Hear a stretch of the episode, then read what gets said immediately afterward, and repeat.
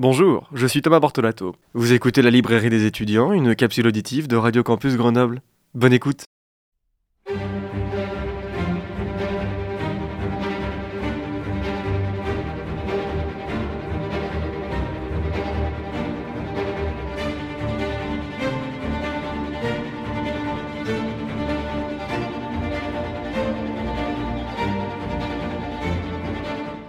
Eh bien bonjour, bonjour à toutes et à tous. Je suis très heureux de vous retrouver aujourd'hui pour cette toute nouvelle chronique de la librairie des étudiants autour d'un entretien. Aujourd'hui nous posons nos livres et nos micros à Lyon pour une rencontre exclusive avec un romancier de la rentrée littéraire de l'automne 2023. Actuellement en tournée de rencontres littéraires en France, j'ai le plaisir de pouvoir m'entretenir avec lui pour parler de son premier roman, Ce que je sais de toi, paru aux éditions Philippe Ray en août 2023 et déjà récompensé du prix Femina des lycéens 2023. Bonjour Eric Chacour. Bonjour Thomas. Merci beaucoup d'avoir accepté cet entretien. Merci à vous pour l'invitation. Je suis très heureux de pouvoir vous recevoir. Ce que je sais de toi, c'est l'histoire d'un homme, l'histoire de Tarek, qui vit au Caire, dans la capitale de l'Égypte. Ayant repris le cabinet de son père et devenu médecin réputé à son tour, Tarek passe ses journées entre le cabinet où il reçoit des clients plus aisés et le dispensaire qu'il a fondé dans le quartier du Mokatam. Un soir, après avoir ausculté les plus démunis, un jeune homme se présente à lui et lui demande de l'aide pour sa mère. Lorsqu'il se rend chez Ali, il découvre sa mère, une femme autant forte que touchante, qui pourtant souffre d'un terrible mal. Au fil de leur discussion, elle fait promettre à Tarek de prendre son fils sous son aile, de lui apprendre à devenir médecin, de le sortir de la misère du Mokatam. Entre les deux hommes va alors se nouer une relation singulière, allant même bien au-delà de tout ce qu'aurait pu imaginer Tarek lors de leur première rencontre. Au fil des chapitres de votre roman, on comprend que Tarek et Ali fonctionnent de manière complémentaire. Tarek a une vie droite, rangée, il est marié, a repris le cabinet médical de son père, il vit entouré par sa mère et sa sœur. Ali, quant à lui, veille sur sa mère, l'aide au mieux qu'il peut, quitte à se vendre au plus offrant la nuit. L'un a la liberté que l'autre n'a pas, que ce soit par le travail ou la façon de vivre. Était-ce quelque chose que vous vouliez décrire particulièrement? Oui, je pense que c'était... Euh, alors j'aime bien le mot que vous avez utilisé, vous avez parlé de complémentarité. C'est drôle, d'habitude, quand on parle de, ces deux personnages, on parle plutôt d'opposition. Et moi, je trouve qu'ils ne sont pas opposés, donc j'aime bien ce que vous dites sur la complémentarité. Je crois qu'ils sont, en tout cas, distanciés, c'est-à-dire qu'en toute chose, ils sont, euh, ils sont euh, assez, assez éloignés par la religion, par la situation sociale, par le métier aussi, c'est peu de le dire, par l'environnement familial qu'ils ont. Et j'avais envie de décrire ce rapprochement-là. Et puis l'autre mot-clé que vous avez utilisé, c'est celui de liberté. Euh, je crois que c'est ce qui caractérise le mieux Ali, alors que Tarek est un personnage qui est très, euh, comment dire, très soumis à, tout un tas de contraintes, des contraintes familiales, des contraintes sociales, des contraintes euh, voilà, de différents ordres, et qu'il s'y plie un peu au début par faiblesse et que ça deviendra finalement un carcan. Votre roman s'inscrit dans plusieurs décennies allant du début des années 1960 jusqu'aux années 2000. Était-ce une volonté aussi de votre part d'utiliser l'histoire de l'Égypte pour faire vivre différemment vos personnages? Oui, c'est drôle, au début c'était vraiment une volonté très forte et je m'en suis un peu éloigné avec euh, l'écriture. Euh, parce que je voulais pas faire quelque chose de trop artificiel non plus, mais je me suis amusé à quelques reprises à entrecroiser la grande histoire de l'Égypte avec la petite histoire de mes personnages. Euh, il y a un passage, par exemple, sur la guerre de six jours où voilà, c'est une guerre qui a été très très rapide. Je l'ai apposée à une conquête amoureuse, euh, celle de mon personnage Tarek avec une de ses amies d'enfance qui s'appelle Mira. Et je trouvais que c'était des jolis clins d'œil à faire à l'histoire. Mais tout ça reste une toile de fond. Moi, ce que j'avais envie de raconter avant tout, c'était euh, des histoires de cœurs qui battent, des histoires d'hommes et de femmes euh, dans cette Égypte. Alors justement, vous avez parlé donc de Mira. Plus votre roman avance, plus nous voyons Tarek s'éloigner d'elle. En quoi reste-t-elle pour autant un point d'ancrage très fort? Bah, je pense que Mira, c'est un peu ce qui aurait pu rattacher Tarek à hum, l'histoire qui avait été écrite pour lui. Euh, Tarek, c'est un garçon qui fait le même métier que son père, c'est un garçon qui a épousé euh, une femme sur à peu près le même modèle familial que ses parents. C'est un garçon qui a pour amis les enfants des amis de ses parents. Donc il n'y a pas une originalité folle qui se dégage de ce garçon-là, mais euh, il y a une certaine stabilité, un confort. Bon, les, vies confortables, je suis pas sûr qu'elles fassent des, très bons romans, euh, mais c'est en tout cas le démarrage de vie que Tarek a. Et Mira, c'est un peu cet ancrage-là, cette vie-là, euh, la vie qui avait été écrite pour lui et qui finalement ne sera pas celle qu'il vivra. Que ce soit avec la relation de Tarek avec Ali ou même avec d'autres personnages. Je pense aussi d'ailleurs à la mère d'Ali, une femme euh, fière de son fils, avec un immense cœur malgré la misère sociale dans laquelle elle vit. Est-ce que vous avez eu néanmoins le sentiment d'écrire un texte solaire et très humain? J'avais envie, bah je prends le compliment déjà si c'est votre, euh, votre avis sur le, sur le roman. J'avais envie d'un texte qui soit assez... Euh, oui, j'avais envie de mettre de la tendresse, un peu de lumière aussi dans cette histoire. C'est une histoire où il ne se passe pas que des choses drôles, hein. il va se passer des, tout un tas de péripéties. Si on les décrit de manière froide, on, peut avoir l'impression qu'il n'y a que des choses tristes qui se succèdent. Mais j'avais envie par l'écriture d'y mettre un peu de lumière. Alors voilà, si vous l'avez trouvé solaire, c'est euh, que la mission était à peu près réussie. Je vais continuer justement sur l'écriture parce qu'en vous lisant, j'ai eu quand même le sentiment d'une grande douceur. Euh, il y a bien sûr, donc, comme vous l'avez dit, des moments de, tension, de doute, parfois de tristesse. Et au fur et à mesure que votre narrateur nous dévoile euh, la vie de Tarek, on, peut en prendre conscience. Quel a été le processus de votre travail d'écriture pour arriver à un tel texte? Alors c'est assez drôle. Moi, quand j'écris, avant d'écrire, je, je, fais un plan. Je fais un plan qui est très précis, très granulaire, où je découpe chapitre par chapitre tout ce que je veux raconter et je regarde pour chacun des chapitres quels sont les personnages en présence, les informations qu'ils s'échangent. Ça, c'est important pour moi, de savoir exactement où je m'en vais. Et une fois que j'ai, mon plan, ce qui me prend quand même beaucoup de temps, eh ben, je m'amuse à écrire dans le désordre. C'est-à-dire que je ne suis pas forcément l'ordre chronologique de, de, mon histoire, je ne suis même pas l'ordre dans lequel les chapitres se trouvent, mais j'écris en fonction de l'inspiration, parce que je sais que je retomberai toujours sur mes pattes dans la mesure où, euh, voilà, je, je, sais où je m'en vais avec mon, mon, plan. Donc il y a des chapitres qui ont été écrits. Voilà, quand j'ai commencé à, me lancer dans ce roman, il y a une quinzaine d'années, et puis il y a des chapitres qui sont euh, beaucoup plus récents, même s'ils peuvent arriver un peu plus tôt dans l'histoire. Est-ce que vous êtes revenu du coup sur l'écriture? Est-ce que vous venez de me dire que vous avez 15 ans que vous avez ce projet-là. Est-ce que parfois vous avez repris un chapitre? Alors à la fin, oui, donc en, 15 ans, forcément, l'écriture, elle évolue un peu. Hein. Moi, j'ai commencé à l'écrire, j'étais au début de ma vingtaine, j'ai fini de l'écrire, j'étais à l'approche de la quarantaine, donc forcément, l'écriture, elle évolue un peu avec le temps. Et il y a eu un petit travail de, remise en cohérence de, ce texte-là, de simplification aussi. Euh, je me rends compte que j'écris aujourd'hui beaucoup plus simplement qu'au départ, donc il y, a, eu un travail de simplification. Mais de façon générale, il n'y a pas eu beaucoup de choses enlevées au texte. On est resté sur le texte original et, euh, et, puis il y a eu quelques compléments avec le travail éditorial, celui qui est fait par la suite avec un éditeur ou dans mon cas une éditrice. Il y a tout de même un travail dans votre écriture autour des parfums, des sensations dues parfois au soleil, presque tout un imaginaire que vous développez et qui entoure le Caire, même plus globalement l'Égypte. Comment avez-vous travaillé votre écriture pour faire ressentir une Égypte qui n'existe plus vraiment? Mais en fait, c'est drôle parce que moi, l'Égypte, j'y suis allé une quinzaine de fois, mais vous avez raison, l'Égypte que je décris, elle n'existe plus vraiment. J'ai quand même l'impression que la seule chose de commune avec cette Égypte-là que je n'ai pas connue, ce sont justement les odeurs. Je suis à peu près persuadé que c'était la même odeur au même endroit 20 ans, 40 ans, 50 ans plus tôt. Et, euh, et c'est un peu ce à quoi je me suis raccroché pour écrire ce texte. Moi, quand j'arrive au Caire, dès l'aéroport, j'ai l'impression que voilà, le Caire me revient avec une évidence olfactive assez incroyable. J'ai l'impression de me dire, bah, ça y est, je suis arrivé. Et, je sais que c'est à peu près faux parce que ça m'est arrivé de sentir l'odeur du Caire ailleurs qu'au Caire, ce qui montre quand même la limite du système. Mais, j'ai quand même l'impression qu'il y a une espèce de formule magique comme ça qui me revient à la figure à chaque fois que j'arrive au Caire. Et, j'ai essayé de la décomposer puis de la retransmettre aux, aux lecteurs et aux lectrices. Alors j'aimerais maintenant qu'on entre euh, un peu plus entre les lignes avec votre narrateur. Je le disais un peu plus haut, vous employez une narration à la deuxième personne du singulier, en tu, pour désigner Tarek. Avant d'aller plus loin, est-ce que c'était aussi pour vous un moyen d'interpeller et d'accrocher votre lecteur? Non, je ne le voyais pas comme ça au départ.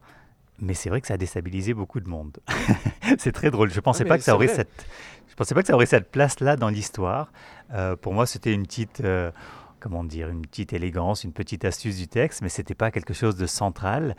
Euh, par contre, j'avais voulu cet effet-là, j'avais voulu déstabiliser un peu le lecteur ou la lectrice au début.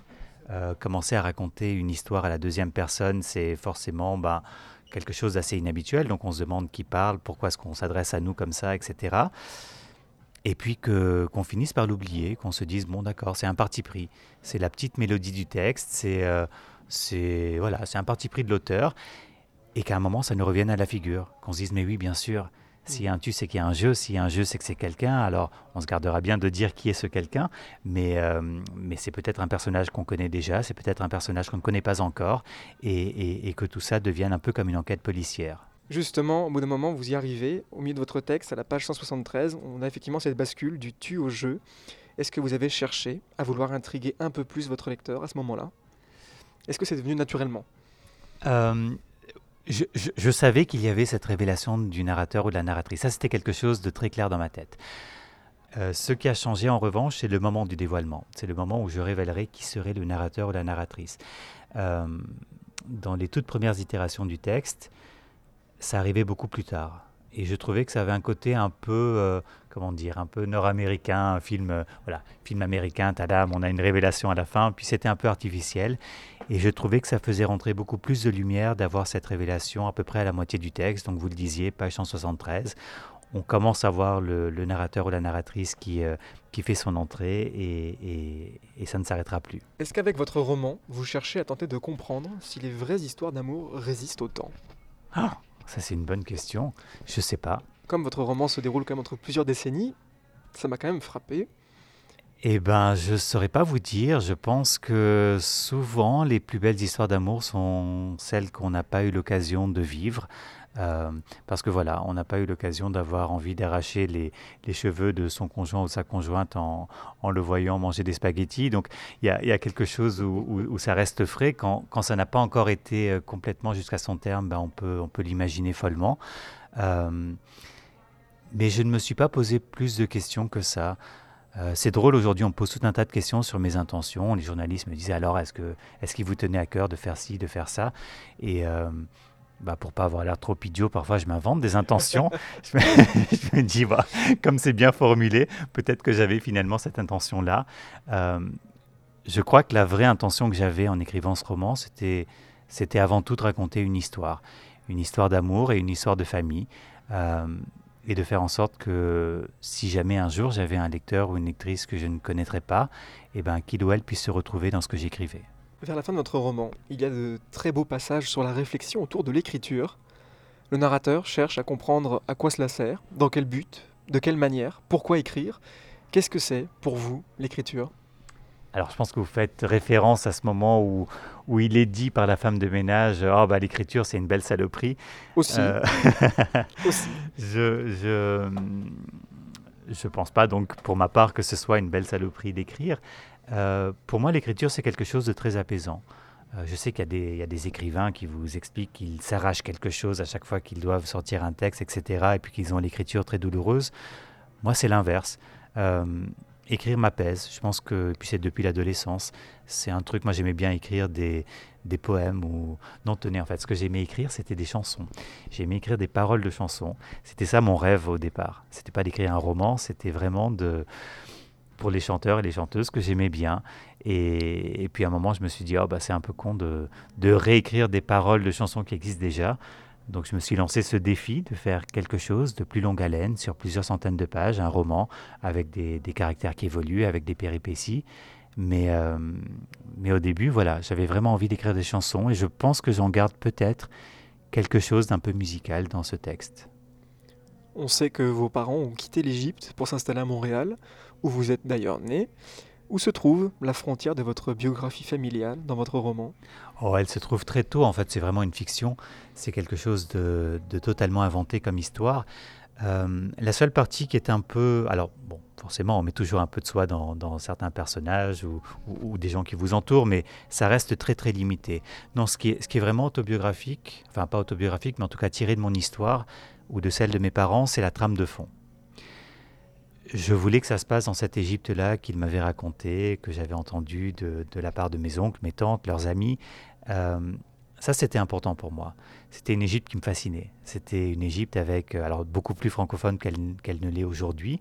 Euh, L'Égypte d'une communauté, hein, c'était pas l'Égypte de l'Égyptien moyen, c'était vraiment des Levantins, des Syriens, des Libanais qui parlaient français, qui étaient plutôt chrétiens, qui étaient assez occidentaux dans l'âme qui allait écouter euh, France Gall ou, euh, euh, Michel Polnareff sur, sur vinyle au, Sporting Club, et ben moi ça m'amusait de, reconstruire un petit peu cette histoire-là et d'en faire la trame de fond de, ma petite histoire à moi. À la page 289, la sœur de Tarek, Nesrine, dit ceci. Tu n'as qu'une vie, ce qui compte, c'est qu'elle te ressemble. Est-ce que ce serait pas, là, le message profond qui traverse votre livre d'un chapitre à l'autre? Je pense que oui.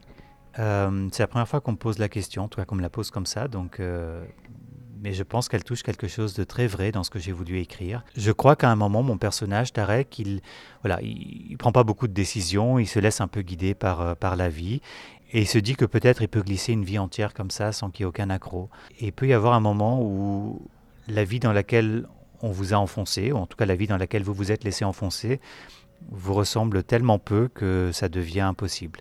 Ça devient un carcan qui est insupportable. Et effectivement, on a juste une vie euh, autant essayer de faire en sorte qu'elle nous ressemble un peu.